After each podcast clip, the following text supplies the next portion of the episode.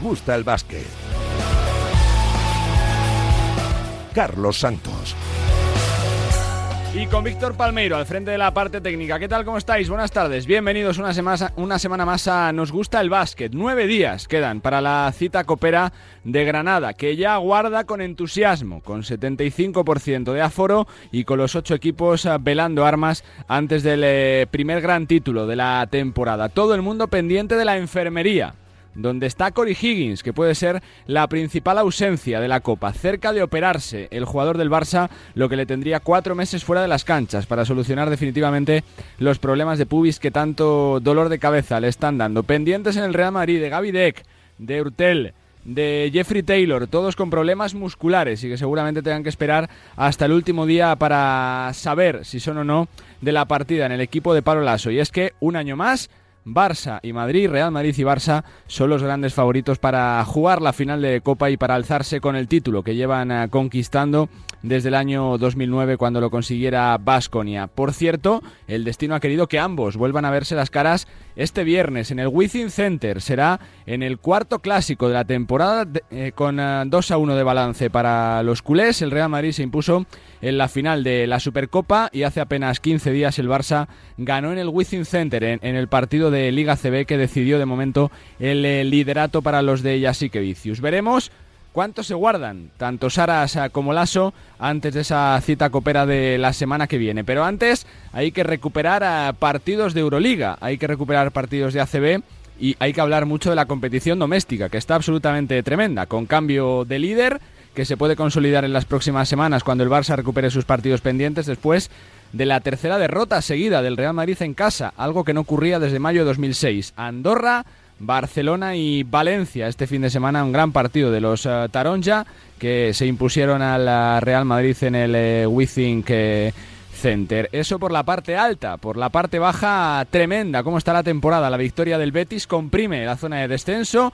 con los béticos y con San Pablo Burgos con eh, cuatro victorias a falta del partido que se tiene que recuperar esta semana entre el eh, Fuenlabrada y el eh, Cosur Betis y con seis triunfos el Río Natura Monbus de Santiago de Compostela y con siete el Fuenlabrada, que con dos victorias seguidas parece que ha cogido aire, que ha cogido colchón y que mira ya más hacia la zona alta que hacia la zona baja. En la Euroliga, lo que decíamos, el clásico que puede decidir momentáneamente el liderato, y es que el inicio histórico del Real Madrid con un 23 de balance está a punto de tener el premio deseado, y es eh, el de asegurar su presencia en el eh, playoff y también eh, con factor cancha, aunque ojo que el Anadolu Efes está por ahí que puede ser una clara amenaza tanto para Real Madrid y Barça si son primero o segundo clasificado. Pero eso será harina de otro costal. Mucha tela que cortar y mucho que hablar del mercado que ya ha, dejado fuera a otro entrenador, Fotis Katsikaris, después de un año en Málaga termina su vinculación con el conjunto de los guindos después de la mala racha de resultados, la mala inercia del equipo malagueño, fuera de la Copa del Rey, eh, más cerca del eh, descenso que de la cabeza del ACB y dejando unas sensaciones eh, muy malas. De momento, Ángel Sánchez Cañete, un hombre de la casa, se hace cargo del equipo y suena mucho Ivonne Navarro, que hasta hace 10 días era el técnico principal de Moraván Candorra. Cambio en la dirección deportiva de Zaragoza. Se marcha Pep Cargol tras casi una década y entra Tony Muedra para dirigir los destinos del conjunto Maño desde los despachos. Y se esperan que lleguen más fichajes en las próximas semanas, en unos días también pendientes de la Intercontinental con San Pablo Burgos tratando de repetir título y de llevarse una alegría en la temporada más difícil de su corta historia, la que está atravesando el conjunto castellano-leones. Eh, más allá de todo eso, Ricky Rubio vuelve a estar en boca de todos. La verdad que mala suerte tiene Ricky. ¿eh? Siempre con la maleta preparada, pese a estar lesionado, no se ha librado de ser eh, traspasado en el eh, intercambio que ha llevado a Caris Levert a los Cleveland Cavaliers y se marcha momentáneamente a Pacers. Digo momentáneamente porque parece que antes del jueves incluso podría volver a moverse el bueno de Ricky Rubio que por suerte termina contrato esta temporada y será libre de elegir con quien quiera a partir del próximo verano. Lo primero, recuperarse y después pensar en el eh, mejor futuro posible para Ricky Rubio. Unas horas calientes de mercado. ¿eh? Quedan ah, dos días apenas para el cierre. Con Harden, con Ben Simmons, con Sabonis, con CJ McCollum, muchos nombres de quilates encima de la mesa y por supuesto de todo eso charlaremos. Como también eh, mucho de Valencia Basket, lo decíamos, ha, protagonizado la gran victoria del fin de semana ganando al Real Madrid en el Wizzing y siendo capaz también de ganar al Barça este año en el Palau. Llega en un gran momento de forma y puede ser uno de los tapados para esa cita copera. Enseguida estamos con Clemen Prepelic, con Alan Disbe, que nos va a hablar de la rivalidad entre Real Madrid y Barça. Vistió ambas camisetas. El eh, jugador eh, galo ahora en Turquía, trabajando para la NBA. Y también eh, charlaremos con Eulis Baez, un mítico del baloncesto español, intentando salvar la categoría con el COSUR Betis. NBA mucho análisis de la Copa, del mercado y del próximo clásico. En definitiva, programón por delante. Arrancamos ya. Bienvenidos una semana más a Nos gusta el básquet en Radio Marca.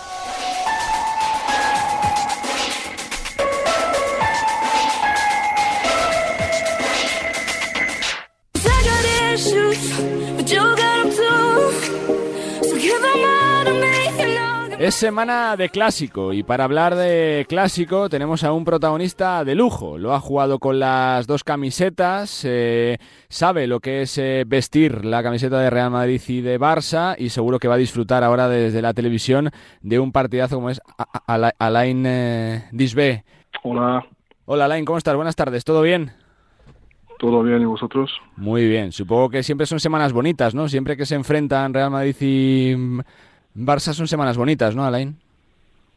Sí, sí, sí, es, es un partido que promete mucho y yo creo que, que hay, eh, hay mucho interés para, para seguir ese partido, ¿no? Esta noche. Después de tantos años de carrera, ¿es el partido más grande que has jugado en tu trayectoria como club? Eh, te pregunto, por lo que mueve, por la rivalidad, por la tensión que hay en estos duelos siempre, Alain. Sí, sí, sí, siempre es, eh, es una es una, una fuente de motivación, ¿no? Siempre jugar un, clásico y yo creo que a, nivel internacional, ¿no? Que sea en, España, en Francia, en Italia, en todos los países, los clásicos siempre son momentos especiales y, y pues yo creo que que sea pues Barça Madrid yo creo que ya podemos medir eh, la importancia de este evento pero esta noche yo creo que hay otro clásico que, que no está mal desde fuera, Alain, eh, ¿te parecen los dos más fuertes de, Europa, Real Madrid y Barça o no? Eh, cuando miremos a la clasificación, el, Madrid está eh, va como líder y, Barcelona va justo detrás. Yo creo que los dos partidos practican un juego muy muy muy bonito con con plantillas un poco diversas, pero, pero yo creo que tanto Pablo como Sharas son unos de los mejores entrenadores que hay ahora mismo en Europa y, y yo creo que todos disfrutamos mucho de, del juego que, que, producen. ¿no? El Madrid ahora tiene una plantilla mucho más completa, aunque para esta noche hay algunas bajas, eh, si no me equivoco, pero en los últimos sí, en los últimos partidos, en los últimos partidos, pues hemos visto a un Madrid em, potente y, y, pues el Barça está está justo detrás, pero yo creo que la diferencia de, nivel es, es, mínima. Eh, luego sí que el Barça ha ganado el, clásico, pero yo creo que a final de temporada eh, quien llegará más fresco, más preparado físicamente, mentalmente, eh, pues se, se proclamará eh, campeón, ¿no? Sí, eh, siempre se habla, ¿no? De los polos que se oponen, del, cambio de ciclo, ¿no? De este Real Madrid con 10 años ya de Pablo Lasso con 21 títulos, del Barça de Saras que parece que está cambiando esa tendencia, ¿no? Alain son cinco clásicos seguidos en el Palacio de los Deportes, ocho de los últimos 11 yo no sé si, desde fuera se aprecia un poquito esa tendencia, que ya no es tan fuerte el Real Madrid como lo era antes contra el Barça, Alain. Bueno, puede ser, pero estamos hablando de, de, cosas puntuales, ¿no? Yo sí que el Barça se, se, ha ganado, se ha impuesto varias veces, pero como, como digo yo, al final es más lo que cuenta, ¿no? Eh, claro que se manda mensajes a, esta altura de la temporada, pero es que es el final que cuenta, ¿no? Yo creo que ambos equipos son tan eh, eh, ricos a, todos niveles que, que, mm, bueno, que es difícil, pues, em, decir quién, quién es mucho mejor al día de hoy pero está claro que hay calidad eh, en los dos campos. Te tengo que preguntar por el eh, baloncesto turco, lo decías, otro clásico es Fenerbahce Real Madrid. Alain, desde fuera da la sensación de que el Fenerbahce está un poquito en una cierta crisis eh, de presupuesto, ¿no? que ya no tiene tanta facilidad para atraer jugadores como con Selko Bradovic. yo no sé este, este proyecto de, de Sasha Georgievich si te gusta, si le ves como uno de los candidatos para estar en esa Final Four, Alain.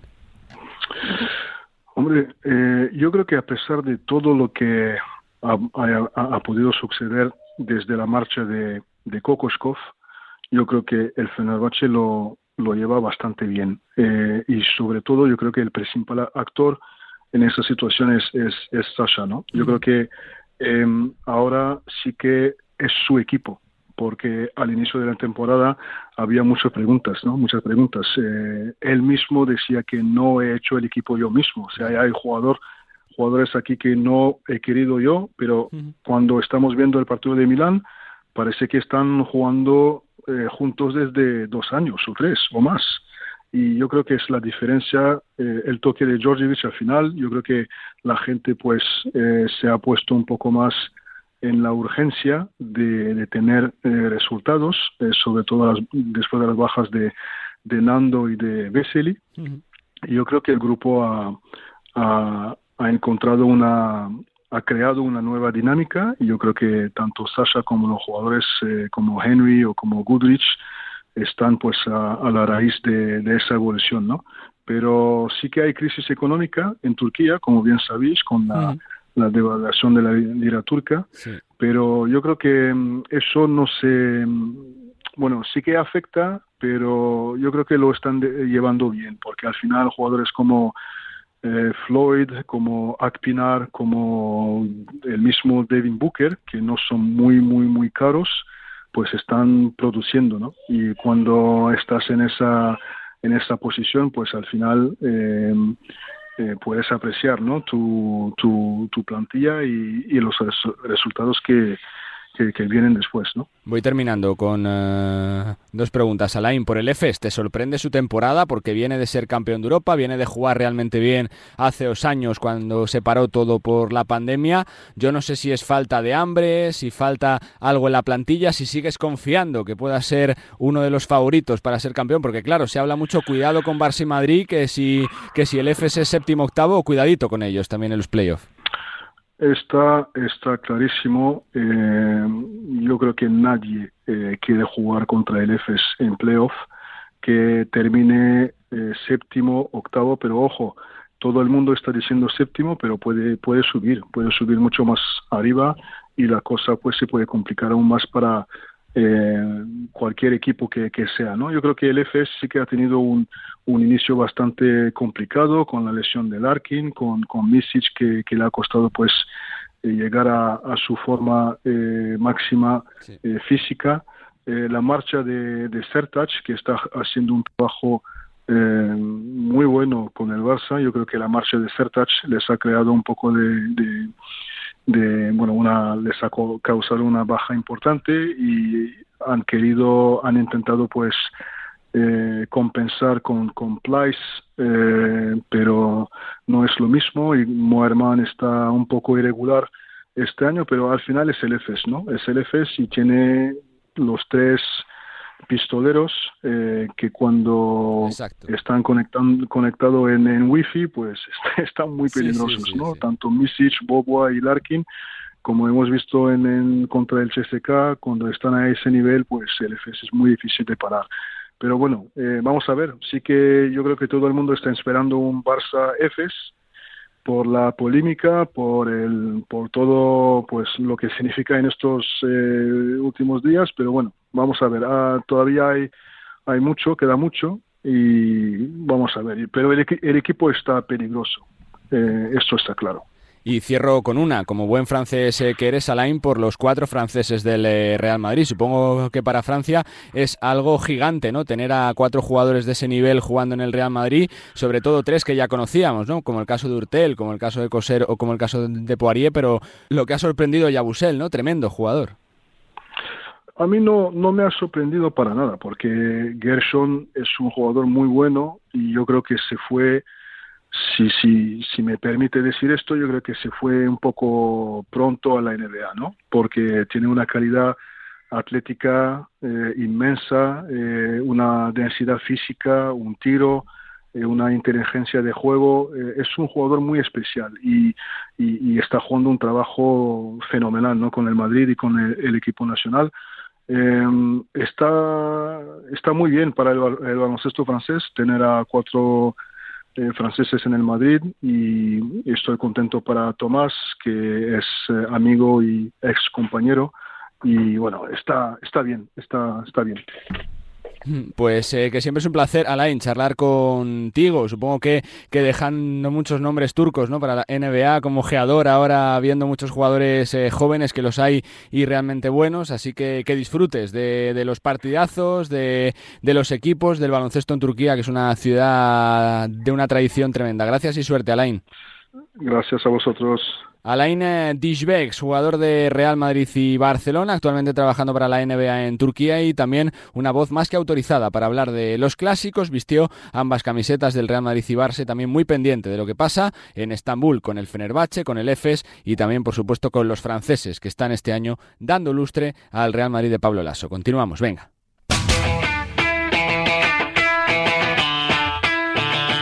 Bueno, pues eh, tiempo para analizar todo lo que está pasando en el mundo del eh, baloncesto, que es eh, mucho. Recordamos que estamos a una semana, ocho días apenas de la Copa del Rey de Granada y que el ACB poco a poco va recuperando calendario. La clasificación se va ajustando y también se abren las primeras diferencias, sobre todo en la parte baja. Chema de Lucas, Chema, ¿qué tal? ¿Cómo Hola, Muy buenas. buenas tardes, buenas tardes, Carlos. Desde la redacción de Movistar Plus y de 2 contra 1, desde Dazón y desde Eurohoops, Alex Madrid. Hola Alex, ¿qué tal? ¿Cómo estás? Muy buenas. Muy buenas a los dos, ¿qué tal todo? Comienzo por ti, Chema. Primeras diferencias ¿no? en la CB, sobre todo en la zona baja. Eh, falta ese partido entre el Betis y Fuenlabrada, pero si Fuenlabrada gana, puede ya prácticamente salir de la zona baja con ocho victorias y se abre ya ese, ese quizá hueco ¿no? de dos triunfos con respecto tanto a Burgos como Betis. Sí, vamos a ver, vamos a ver qué pasa en ese partido aplazado que se juega este este miércoles. eh, pero bueno, la verdad es que sí empieza, eh, bueno, empieza no solo a abrirse huecos, sino a quedar menos jornadas, ¿no? Es. decir, eh, creo que tanto eh, pues Cosurra al Betis como Hereda San Pablo Burgos tendrán que sumar prácticamente, echando así cuentas, eh, casi la mitad de los partidos de la segunda vuelta como victorias si quieren eh, huir de, esos puestos de, descenso. De todas formas, eh, ya hemos visto ¿no? que mm, pese a que se van abriendo estas diferencias que suele pasar, eh, el RAS final de las 10, 11 últimas jornadas depara siempre resultados inesperados porque cualquier equipo gana cualquiera, que es algo que suele pasar, pero se acentúa más en este momento y, bueno, no es, no es extraño que, bueno, que haya equipos que puedan coger rachas positivas, igual que otros eh, que cojan rachas negativas. Pero bueno, vamos a ver, porque hay también por ahí algún equipo como eh, Monbus o Obradoiro a medio camino que se puede eh, meter en, problemas. De los de abajo, Alex, ¿quién te transmite peores sensaciones? ¿De Obradoiro, eh, Fuenlabrada, Betis, Burgos?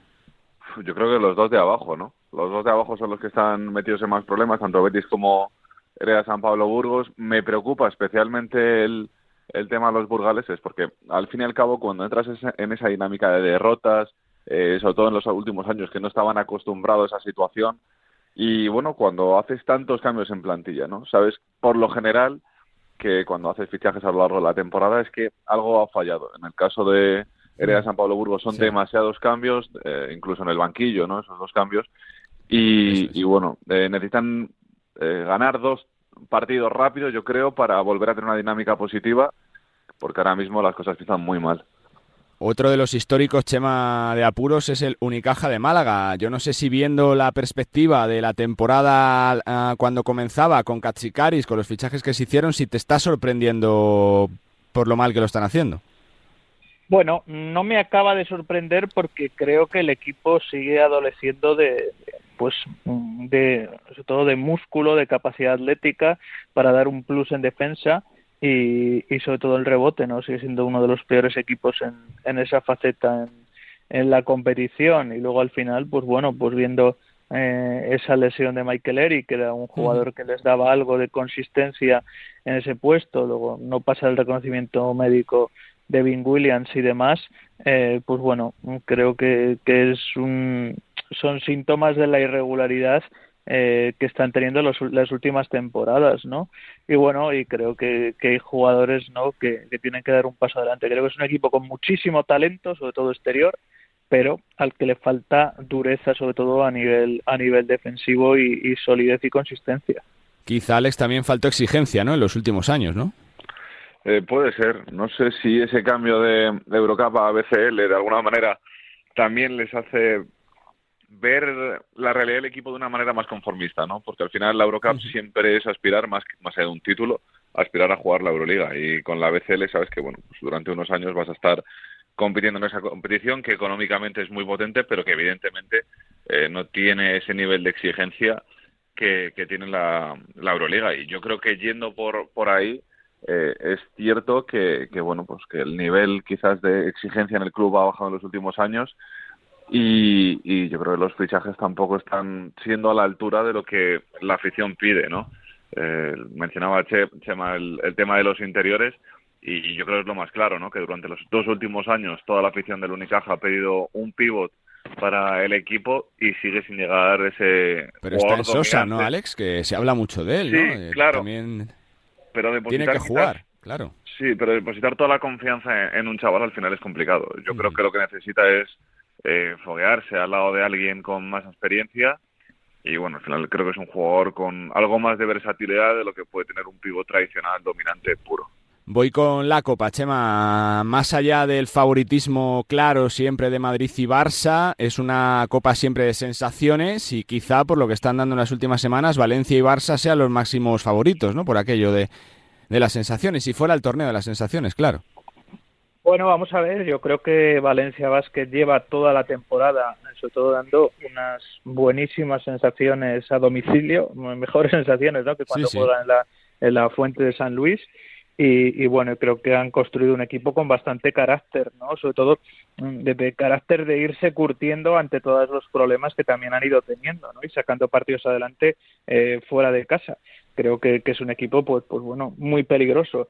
Y luego mmm, el Barça eh, pues evidentemente con, con, una plantilla tan larga y con tantos jugadores eh, pues creo que, que, bueno que es máximo favorito a cualquier título que dispute. Pero bueno también sabemos no que que el Real Madrid siempre se crece en citas como estas sí. y creo que es un equipo al que no podemos dejar atrás pese a esas últimas derrotas en casa. Alex, eh, a ocho, ocho días vista, si uno, si uno tiene que hacer cierto pronóstico, ¿sigues viendo esa final a Real Madrid-Barça o no? Yo creo que lo previsible es eso, pero bueno, lo que nos acostumbra a la Copa en los últimos años es que al menos uno de los dos eh, se pega un susto por el camino. Si luego tenemos esa final, bueno, pues eh, bien, todo habrá salido según los planes, pero eh, no sé, equipos como Manresa, yo creo que todos esperamos que, bueno, por lo menos puedan pegar un susto al Barça o, o bueno, pongo el Barça porque creo que el Manresa es quizá el, el equipo que viene con un mejor baloncesto y el equipo que yo creo que eh, todos pensamos que, que puede poner las cosas más difíciles a uno de los dos en cuartos. Me quedan uh, dos temas, eh, Chema, por el clásico del viernes. Eh, supongo que se guardarán, ¿no? Tanto Pablo Lasso como Saras. Eh, ya decía ayer Lasso que, que es una semana de, de, guardarse cosas por aquello de que Urtel está tocado, que Hanga parece que ya está para volver, pero que todavía no se le va a forzar. A ver qué pasa con Decky Taylor. Yo no sé si esperamos algo diferente de ese clásico 15 días uh, después desde, del de Liga. Bueno, yo creo que un partido normal, ¿no? Creo, quiero decir, en el final son dos equipos que están acostumbrados a verse eh, muchas veces durante la temporada y de como decías, pues que no van a quemar todas las naves en un partido eh, que no tiene más trascendencia que ser un partido más, ¿no? Como puede ser entre dos equipos. Evidentemente es un Madrid-Barça, es decir, un Barça-Madrid, es un partido entre, entre dos equipos, eh, pues bueno, que siempre aspiran a lo, a lo máximo pero evidentemente estando en puertas de una cita que te da el acceso al, digámoslo así, primer gran título de la temporada, eh, pues creo que, que, los dos entrenadores pues reservarán y quemarán esas naves cuando llegue eh, pues la hora de la verdad. Pero ya no te hablo, Chema, de, del resultado, que, que, ciertamente es un poco intrascendente, sino de las sensaciones, porque si el Barça gana serían seis seguidos en el Wizzing y serían, creo que, ocho de los últimos diez. Yo no sé si puede afectar. Sí, claro, claro que puede afectar, ¿no? Pero también eh, puede afectar, ¿no? Mm, pues en, en, sentido contrario, ¿no? Hablaba, por ejemplo, Alex de, de Manresa. Manresa ha ganado ya dos veces esta temporada al Barça. Es decir, pues el Barça, evidentemente, lo normal es que salga en ese tercer partido, eh, pues, pues ya con la lección aprendida de dos partidos perdidos y además, pues sabiendo la dificultad que va a tener para Manresa ganar un, en una tercera ocasión en una misma temporada al Barça, ¿no? Pues esto, esto es así, ¿no? No creo, no creo que las sensaciones cuenten tanto porque son las sensaciones de un partido normal. Es decir, estos equipos a este nivel, eh, pues, pues eh, se cierran, es decir, se cierran páginas del libro y se abren nuevas de cara a torneos. Creo que, por ejemplo, las sensaciones de cara a luchar eh, por un título, si es que estos dos equipos se enfrentaran, pues sí serían más determinantes de cara al futuro mm. que, en un partido ordinario de, fase regular de Liga Andesa o de Euroliga. ¿Tu sensación sobre el clásico, Alex? Bueno, yo creo que eh, lo mismo, ¿no? De alguna manera se van a guardar las naves para, para ese posible, ¿no? Pues nos estamos adelantando mucho, hay que, tienen los dos equipos que pasar dos eliminatorias en la Copa del Rey, pero es cierto que yo creo que en vistas a ese partido más o menos se guardarán, yo creo que el Real Madrid, bueno, es el, claro ejemplo, reservando jugadores, ¿no? No quieren... Yo creo ya lo tiene hecho, además, tanto uno como el otro, prácticamente, ¿no? Si no es hoy, será la próxima semana, cuando certifiques tu clasificación eh, bueno, yo creo que, hablar ahora mismo de top 8 yo creo que es una, situación un poco... Top 4 incluso, claro. Claro, es lo que tienen que tener las miras y sobre todo habiendo equipos fuertes abajo como puede ser el EFES, eh, creo que un primer segundo puesto no va a decidir seguramente eh, tu presencia en la, en la Final Four. Así que yo creo que eh, es importante para los dos equipos llegar sobre todo más que con buenas sensaciones en cuanto a juego, físicamente, ¿no? Creo que si los dos equipos llegan bien físicamente a la Copa del Rey, va a ser, va a ser importante. Eh, tienen eh, pues un partido muy duro antes de, jugar dos o tres consecutivos, ya veremos la semana que viene, o uno. Así que, bueno, vamos a ver eh, cómo se desarrolla ese clásico, pero yo, como, como te digo, Carlos, creo que va a ser más importante a nivel físico que a nivel anímico. Y por cerrar, Chema, eh, ya alertas, por supuesto, activadas de tu cuenta de Twitter. ¿Cuánto se va a mover el mercado en estas próximas semanas? Ya lo ha hecho, ya se está haciendo, pero yo no sé si siempre se aprovecha ¿no? el parón de las ventanas y va a haber muchos cambios, eh, ya no de jugadores, sino también de, de banquillos. Bueno, vamos a ver, yo creo que las ventanas nos han dado esa perspectiva de, parón y permiten a los clubes, a los directivos, a los directores deportivos pensar y a los entrenadores también, ¿no? Y dar un poco una vuelta y sobre todo mm, ser un momento también para poder hacer incorporaciones y, y poder sobre todo ajustarlas en ese tiempo, sobre todo de, los equipos que no, que no participan, por ejemplo, en esa Copa del Rey. Pero respecto a a lo que me preguntas, pues bueno, salvo la inminente llegada de, de Ivonne Navarro a, a Unicaja y veremos si no llega algún refuerzo con él bajo el brazo, eh, pues habrá que esperar un poco las dinámicas. No hay equipos, sobre todo de la zona media-baja, que tienen hasta eh, pues tres partidos en, en, estos ocho días y vamos a ver ahí en función de, ese termómetro de las sensaciones y de los resultados, eh, pues si se mueven más o menos parece que está claro, ¿no? Que hay ciertos conjuntos, Alex, que se tienen que mover, ¿no? El caso de, Málaga seguro, Burgos, Vasconia, vamos a ver qué pasa con Zaragoza, pero son semanas de las que pueden ser claves, ¿no? Para, para que se cambie el rumbo de la temporada, ¿o no? Sí, todos los que están por debajo de las expectativas, ¿no? Creo que los has mencionado bien. Ahora mismo tener a Vasconia, eh, bueno, pues bordeando esos puestos de playoff es, eh, seguramente estaba muy fuera de, de, lo que tenían pensado al inicio de temporada. Unicaja, que yo creo que los playoffs los va a tener muy complicados, pero eh, siempre queda vivo ese sueño del, título europeo, que por plantilla yo creo que todavía tendrían acceso en, la BCL, y evidentemente esos dos equipos de abajo que sí o sí necesitan un cambio de dinámica si quieren, si quieren salvar la situación, lo tienen muy complicado, son dos victorias eh, lo que están eh, de la salvación y, y, bueno, vamos a ver si encuentran a un jugador en el mercado, lo cual tampoco es fácil que, que pueda revertir esa situación. Pues eh, qué días tenemos por delante con ese clásico del viernes, con una semana de aplazados, con otra semana de Euroliga, con la semana del ACB previa a la Paroni, como dice Chema, con las posibles alertas y salidas y entradas que pueda haber en estas próximas semanas y por supuesto la Copa del Rey. Ocho días vista, señores, que disfrutemos de estos días, de la semana del baloncesto y que estaremos pendientes por supuesto de todo. Fuerte abrazo y gracias. Un abrazo a los dos. Un abrazo.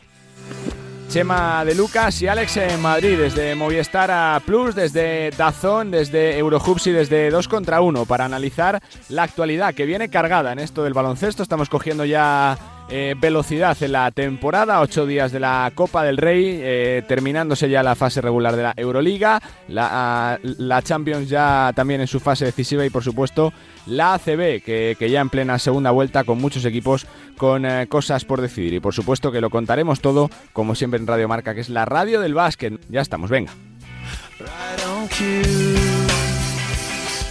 Carlos Santos. Nos gusta el básquet. Bueno, pues tenemos comunicación en este Nos gusta el básquet ya casi previo de la Copa del Rey con un eh, gran tirador, con uno de los mejores triplistas de la Euroliga. Está jugando realmente bien en Valencia Básquet, cumpliendo su segunda temporada y siendo un importante en un equipo que va a volver a estar en la Copa. Clemen Prepelic. Clemen. Hola, buenos días. Hola, ¿cómo estás? ¿Todo bien? Todo bien, acabando el entreno. Supongo que deseando un poquito que haya tranquilidad, ya normalidad, que se pase un poquito el COVID, ¿no? Porque vaya rachita que habéis tenido también, ¿no? Como todos, casi. Sí, sí, sí, eso dura ya demasiado tiempo y gracias a Dios teníamos casi todo equipo ahora que ha pasado y ojalá hasta el final del año, el final de temporada no vamos a tener esos problemas de brote más sobre todo porque es un hándicap ya no solo para el equipo, sino también para el propio jugador, ¿no? Se os corta el ritmo, eh, que no se pueda entrenar, con el miedo de las secuelas que pueda haber, supongo que es un hándicap, ¿no? Grande también para vosotros. Sí, seguro. Primero que te cuesta volver un poco, te, paras en el ritmo y estamos en buena racha eh, con el equipo y, seguro que cada uno que falta es uh, un hándicap por equipo y ahora cuando poco a poco vuelve y Víctor y estamos con toda la plantilla preparada para jugar es eh, mucho más fácil. Pese a todo, siendo siempre realmente fuertes, ¿no? Competitivos, Clemen. Eh, eh, se están cumpliendo ya los objetivos de estar arriba en la Eurocup y de otro año estar dentro de la Copa del Rey, ¿no? Sí, seguro. Uno de los objetivos más claros de temporada son entrar en Copa del Rey. hemos hecho que estamos cabeza de serie también, que seguro que nos gusta ver. Y en otro lado estamos ahora en bastante buen ritmo en Eurocopa también. Aún hemos perdido en, en Gran Canaria hace tres días y seguro que estaba una derrota difícil, pero al final lo más importante es cómo se encuentra el equipo en meses finales, ¿no? febrero, marzo y abril y mayo y junio cuando se se, juega por los títulos. Ya lo decías, ¿no? Después de todos los problemas que ha habido de lesiones, con COVID también de ausencias, parece que poco a poco vaya superándose todo, que está cerca de volver Víctor Claver. Siempre hace falta tiempo en los proyectos, Clemen, pero se está viendo un Valencia fuerte, ¿no? Sobre todo con gran carácter y que es realmente capaz de sacar cualquier tipo de partido, ¿no? Que se os ponga por delante. Seguro, en últimos dos o tres semanas hemos demostrado un, un gran nivel. Estábamos ganando partidos contra uh, rivales directos como Tenerife en Liga Andesa o Budućnost en, hmm. en uh, Eurocup, pero es cierto que hemos perdido en, en cancha de Gran Canaria una derrota difícil, como he dicho antes, pero lo más importante es que todo el mundo entra en dinámica, en convocatoria de equipo, que, que se encuentra bien y, y ahí ir poco a poco, ¿no? Partido por partido, eso es lo más importante y seguro que cada partido vamos para ganar. ¿Es un eh, Valencia muy diferente el de Peñarroya que el de Ponsarnau, Clemen? Uh, sí, un poco. Estaba en, en el verano teníamos bastante cambios. Hemos cambiado casi casi todos los cupos. Uh, hemos traído un Rivero que, que tiene una energía increíble, que es muy difícil que es muy difícil de parar y por otro lado el, club ha conseguido mantener piezas muy importantes que han aquí como muchos años como Toby, Duby, uh, Van Rossum, y los demás que hemos entrado el año pasado, pues creo que el equipo tiene mucho talento, a plantilla muy larga que cada uno puede aportar y Joan es un entrenador muy muy carismático, ¿no? Con buen carácter, eh, buena persona, eh, tiene mucho talento como entrenador también y, y creo que ahora cuando todos sanos y con plantilla, uh, toda plantilla hemos tenemos buenos retos por delante. Eh, se habla siempre de que se puede pelear por todo, quedan 14 días para la Copa, pero es una, una opción realmente interesante, ¿no? De, de, superar a un rival que lo ha hecho realmente bien como Murcia, pero de, de plantarte en semifinales, que ya sabemos que en la Copa todo puede pasar, ¿no? Es un partido, cualquier cosa puede pasar, Clemen. Seguro, en Copa es cada uno, cada partido es una final, si pierdes vas a casa, si ganas vas adelante y, y seguro Murcia ha hecho una temporada increíble, juegan en muy alto nivel, tiene plantilla larga también y como he dicho muchas veces, la Liga Endesa es mejor liga doméstica en Europa y no hay partidos fáciles. Y por demás eso es Copa de Rey, es un final y siempre tienes que, que dar máximo y jugar con una energía que, que te vas a superar tu, tu contra tu equipo. Em, el, el, gran reto de la temporada es la Eurocup, porque ya sabemos cómo está el tema de clasificación por aquello de que se juega la Euroliga. ¿Es el gran reto de la temporada ser finalista de la Eurocup, Clemen? Seguro, el reto final de temporada seguro es entrar en, en Euroliga y como sabemos por la única manera de hacerlo es entrar en final de Eurocup o al final ganarlo. Pues eh, seguro Valencia Basket es equipo más histórico de, de Eurocup tiene más títulos de, de todos los equipos y seguro que es un favorito grande por, por ganar pero como he dicho antes hay hay muchos partidos más es una temporada larga uh, puede pasar muchas cosas pero seguro que nuestro reto es ganar a Eurocup. Voy terminando. Clemen, ¿sigue siendo especial para ti jugar contra el Real Madrid? Sí, siempre es especial jugar contra tu ex equipo, no solo contra Madrid, también contra contra Peña, siempre es siempre es eh, una ilusión y siempre tienes una una motivación, no sé, una motivación más, pero al final somos profesionalistas y, y jugar cada nosotros nos gusta jugar partidos más que, que entrenar y, y seguro que cada partido te enfrentas como, con mucha ilusión, con mucho éxito y no subir arriba más en clasificación.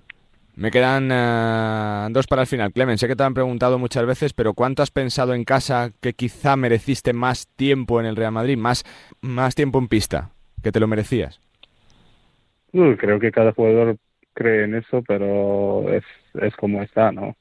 cambiar no puedes y ya he terminado y cerrado esta etapa en Madrid y soy con, con muchas ganas en Valencia. Me, gusta estar aquí, mi familia está feliz y creo que me encuentro uh, mucho mejor aquí en Valencia que me encuentro en, en Madrid.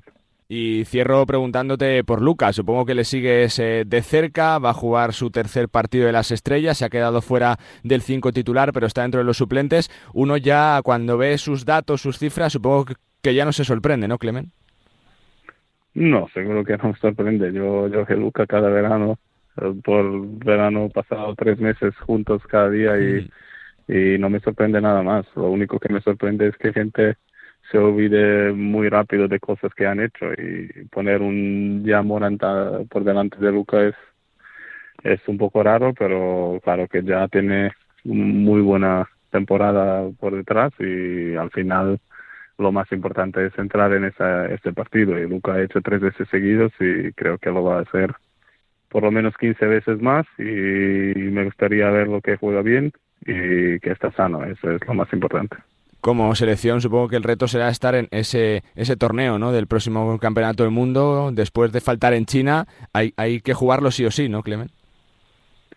Sí, no hay otra opción. Creo que para nosotros tenemos una generación de oro que hemos ganado Eurobasket y, y faltar en China estaba muy difícil para nosotros. Pero en otro lado teníamos esta primera primera ocasión en Juegos Olímpicos que estaba muy bonita, pero al final bastante dolida pero ahora tenemos retos nuevos por delante y hemos podido ganar primeros dos, dos partidos en, en primera ventana, ahora tenemos segunda y sí, seguro que el reto es ganar los, los dos partidos y entrar 4-0 en verano con Luca, después todo es más fácil. Pues Clemen, felicidades por la temporada que lleváis, tanto en lo personal como en lo, que, en lo colectivo, que este Valencia va a dar mucho que hablar y mucha guerra porque tiene una gran plantilla y un gran técnico y que vaya todo bien en lo que resta de temporada. Gracias y suerte, Clemen. Muchísimas gracias. Clemen eh, Prepelic, jugador de Valencia Basket, uno de los destacados del equipo Taronja, que está recuperando efectivos, que está cogiendo nivel y que aparece como una de las grandes opciones para la Copa del Rey, para pelear también por la Liga y, por supuesto, esa Eurocup, que es el reto principal estar en la Euroliga. Vía Liga es imposible, la única opción es hacerlo vía Eurocup. Ya sabemos que los dos finalistas de la segunda competición continental tendrán plaza en la próxima Euroliga. Protagonista de lujo, uno de los mejores tiradores de Europa, el esloveno Clemen Prepelic vamos, venga. Bueno, pues eh, tiempo para mirar a la zona baja del ACB porque se aprieta, se comprime y sobre todo esta semana sonríen varios equipos y uno de ellos es eh, Cosur Betis que viene de hacer posiblemente uno de los partidos más completos de la temporada llevándose el cuarto triunfo de la campaña. Eulis Baez. Saludos. Buenas tardes, Eulis, ¿cómo estás? ¿Todo bien? Bien, tranquilito, aquí preparándonos para ir a trabajar un poquito. Supongo que se encara con más ánimo, ¿no? La semana cuando se viene de ganar, ¿eh? Eulis. Bueno, las caras son menos largas, creo que es lo que lo que entiendo yo por experiencia, pero la ilusión de ir a trabajar, por ejemplo, yo en lo personal me gusta tenerla siempre porque es un partido que sirve, ¿no? Que, eh, contra un rival ah, directo de esos eh, que suman doble, contra un Breogán, que es un equipo de Copa del Rey que está jugando bien, donde se vio que el equipo ya es capaz de superar ese tema mental, ¿no? Cuando el partido se tuerce, capaz de recuperarse eh, para sacar el triunfo. Bueno, yo, desde, yo recordando desde que llegué aquí hemos tenido esa capacidad, creo que hemos tenido la capacidad de ir perdiendo y volver y volver al partido. Lo que no habíamos tenido era la comodidad de terminar los partidos para, para ganarlos, ¿no? De, los pequeños detalles, de una canasta aquí, una buena defensa aquí. Ah, y eso es algo que, bueno, nos faltaba y lo conseguimos por lo menos en ese partido. Es algo que creo que, que varía, ¿no? Hay días que te va mejor, otros días te va peor. Pero el último partido, pues, ha, salido cara, ¿no? Por el lado nuestro y, y la verdad que es para estar contento. También es verdad que mejoramos algunas cositas ahí, uh detallitos, pero también hay que, hay que decir que que bueno, también Jacob Wiley, la energía que trajo él al equipo también, eso ayudó muchísimo. Y bueno, muchos de los jugadores estuvieron muy bien, como, como fue Shannon y, también uh, Víctor. Son dos, dos triunfos sobre la zona baja. Eulis, ¿cómo se encara lo que queda de temporada? ¿Se mira un poquito el calendario y se piensa en cuántos triunfos hace falta o se va día a día, partido a partido? Ese sabe que es el tópico y es, y, es la realidad. Hay que ir día a día, partido a partido. De sentarte a decir, no, tenemos que ganar dos partidos, digo, ah, sí, tenemos que ganar dos partidos, pero la pregunta no es esa, la pregunta es, ¿qué es lo que hay que hacer para ganar dos partidos? Y en esa parte es la que hay que concentrarse, por eso es que hay que ir día a día y paso a paso, porque hay que ir preparando los, los pequeños detalles para hacer las cosas bien en, en el, juego, ¿no? Y, y esa es la mentalidad que vamos en la clasificación creo que nos equivocamos, nos concentramos en las cosas equivocadas. Ah, cuando hablo de eso hablo de la plantilla, claro está, porque para lo que es el, aficionado, pues eh, claro, tienen que fijarse en eso porque es, lo que lo que importa, ¿no? Lo que lo que se ve fuera, pero nosotros que estamos aquí dentro, la mentalidad tiene que ser esa de trabajar poco a poco y pensar en el día a día, no en, dónde estamos en la clasificación. Eh, uno que conoce bien a Luis Casimiro como tú, Eulis, Em, te quiero preguntar por, por él, por lo que os ha dado al equipo, ¿no? Llegaste más o menos eh, junto a él como refuerzo. ¿Qué ha cambiado Luis con respecto a, lo de antes? ¿Cómo afronta esta situación? Bueno, de decir que ha cambiado Luis yo no puedo opinar, no puedo opinar porque no, yo no estaba en el equipo antes de que llegara Luis al equipo. Ah, pero por lo que tengo entendido es que bueno ha habido ritmos, buenos ritmos de entreno de lo que algunos de los jugadores se sienten cómodos trabajando, más cómodos trabajando así. Uh, pero bueno, esas son cosas que, como te digo, yo solo las, las, he escuchado, no puedo en realidad opinar directamente porque yo no sé cómo trabajaba Joan Plaza con el grupo. Solo tengo la opinión de algunos de los jugadores que han estado y claro, yo solo me lo puedo imaginar, no, no es algo que lo he vivido.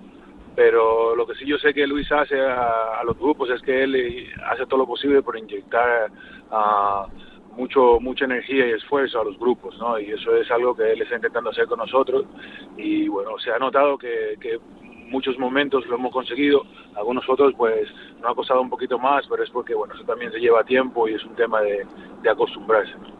Eh, por tu experiencia, Eulis, por los años que llevas en la CB, ¿uno cómo afronta esta situación? ¿Qué consejos das dentro del grupo, del vestuario, de, de cómo jugar cuando uno está en la zona baja, Eulis?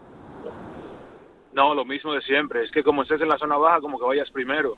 Es que eso no hace diferencia en realidad, porque como te dije, si la parte de que tú estés pensando de que vas por debajo va a influir en tu forma de jugar, mm, no lo estás haciendo bien como profesional. Como profesional, porque el esfuerzo y la parte de cómo juegas tiene que ser igual siempre. O sea, yo no, no entiendo el que digas, no, porque esto es una final y ya, y en ese pues vamos a jugar más fuerte porque, porque es lo que todo, no, que tienes que jugar así siempre, independientemente de donde estés en la clasificación. Y eso es algo que, que, por eso siempre hablo de los pequeños detalles y, y del esfuerzo que hago con el entrenador, no, no, no, no, no tiene, no tiene margen de negociación, es algo que siempre nos pide y que, y que hay que dar. Pero la parte del juego, de, de cómo hacemos las cosas, debe ser siempre igual de lo que planteamos durante la semana y cómo lo queremos hacer y después cuando llegue el partido pues ponerlo en práctica esa mentalidad eso es lo que vamos lo, que yo diría independientemente de donde esté en la clasificación me quedan ah, dos preguntas. Eulis, ¿qué hay que hacer para que el equipo se salve, para que se continúe en ACB la próxima temporada? bueno, esa pregunta se, se responde sola. Ganar partidos. Ganar partidos estamos en una posición donde, bueno, es difícil, pero si ganas los partidos, pues sales adelante. Pero, como te dije, eso es fácil de responder. Y ahora viene la parte difícil, que es la parte donde, donde ahí entro yo y, y, mis compañeros y entrenador y todo el mundo que se ha involucrado en la parte interna del equipo, que es prepararnos lo mejor posible, trabajar en nuestras cosas para para hacer lo mejor posible cuando salgamos a los partidos. Esa es la clave para nosotros. Pero claro, la, la, respuesta fácil es ganar partidos. y cierro con una en lo personal. Eulis, ¿cómo hace uno para mantener la ilusión por el baloncesto? Estamos viendo que la liga está todavía la figura de Oliver con 43 años, Rafa Martínez cerca de los 40. ¿Tu caso, cómo hace uno para mantener esas ganas, esa ah, pasión por el baloncesto? Me encanta, a mí me encanta, me encanta el día a día, me encanta el trabajo con, con los compañeros, me encanta competir, eh, me gusta siempre mantenerme en forma, ir al gimnasio, me, me encanta eso. Yo creo que es lo que ha hecho que mi carrera se haya alargado, porque, bueno, para mí es, es, emocionante estar día a día trabajando con, con los compañeros y, y teniendo esa, esa, esa habilidad de poder you know, hacer lo que, lo que me gusta. Pues que es un placer eh, que sigas disfrutando del baloncesto, tenerte en la liga Eulis, que felicidades por esta alegría del eh, fin de semana, que el equipo se le ve ya con otra cara, con otra regularidad y compitiendo hasta el final todos los partidos y que seguro que se habla mucho de Cosur Betis de aquí hasta el final de temporada. Suerte y gracias Eulis. Venga, un abrazo, chao. Eulis eh, Baez, jugador del eh, COSUR Betis, uno de los protagonistas de la semana, la victoria que consiguió el conjunto sevillano que aprieta la zona baja con cuatro victorias, igual que San Pablo Burgos, a dos de Obradoiro que tiene seis y a tres de Fuenlabrada que tiene siete triunfos y que se escapa un poquito de la zona baja. La victoria, la cuarta de la temporada del equipo de Casimiro y de Eulis Baez. Continuamos, venga.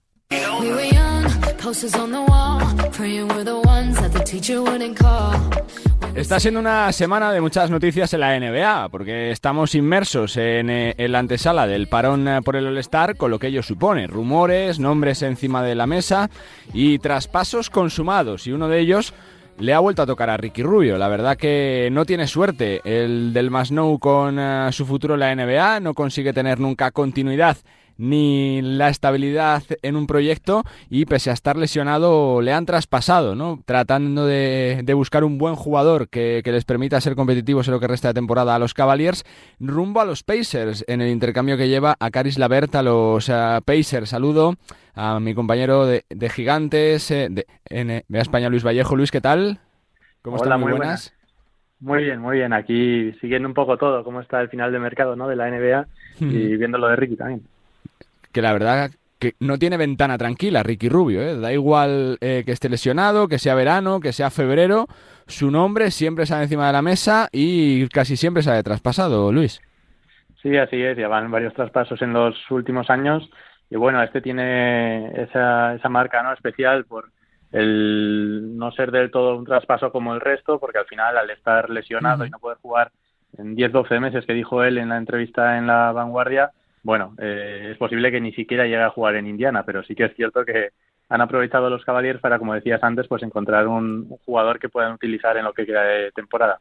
No sé si, si se habla incluso de que los Cavaliers puedan ser su opción, ¿no? Eh, la agencia libre eh, desde el mes de julio, ¿no? Que se estarían planteando incluso ofrecerle un buen contrato cuando finalice la temporada, Luis. Sí, así es. es una opción, al igual que es una opción que yo no descarto que el que vuelva a ser traspasado otra vez por, por Indiana para también buscar otro, otro jugador y que termine en otra franquicia. Pero bueno, al final, como va a ser agente libre este verano, eh, para ver dónde va a terminar jugando el año que viene, vamos a tener que esperar todavía unos cuantos meses y quién sabe si puede ser otra vez en los Cavaliers para, para volver a este equipo que, que también le ha ido ¿no? en, los, en los, este tiempo que ha estado en un equipo con muchos jóvenes y que ha estado un poco liderando ¿no? junto a Kevin Love como figuras más eh, veteranas en el equipo. Se vienen días de muchas noticias, de muchos rumores. Luis, te, te pregunto, ¿no? Se habla de, de, Domas Sabonis, que podría ah, salir de los Pacers, que ha recibido una propuesta incluso ya formal de los Wizards, y por supuesto de ese mega traspaso que se podría consumar entre Nets y, los Sixers de Ben Simmons y, y, de James Harden, ¿no? Sí, así es. Los nombres que, que dices también se oía mucho el de CJ McCollum en, en Portland, que ha sido una de las franquicias que más han estado en en el boca a boca ¿no? de los aficionados de si salía Lillard, si no, si quién iba a salir.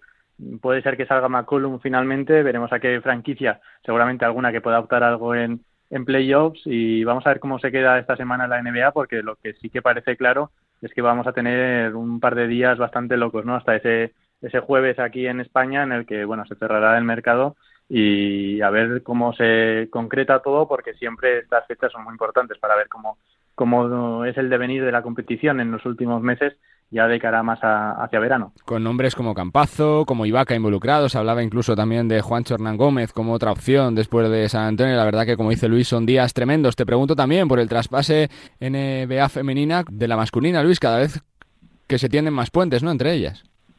Sí, sí, totalmente. Son dos competiciones que vienen y bueno, desde la creación, ¿no?, de la de la mano. Estamos viendo también en la WNBA como están ahora en la agencia libre, también ha habido movimientos y el último de todos entre las dos competiciones, bueno, ha sido el de Becky Hammond, que aunque sigue todavía en, en los San Antonio Spurs hasta final de, temporada con Popovich, cuando termine la, la, campaña se sumará a la WNBA para dirigir a los eh, a las Vegas Aces y ser la, entrenadora mejor pagada de la historia de la competición, de hecho.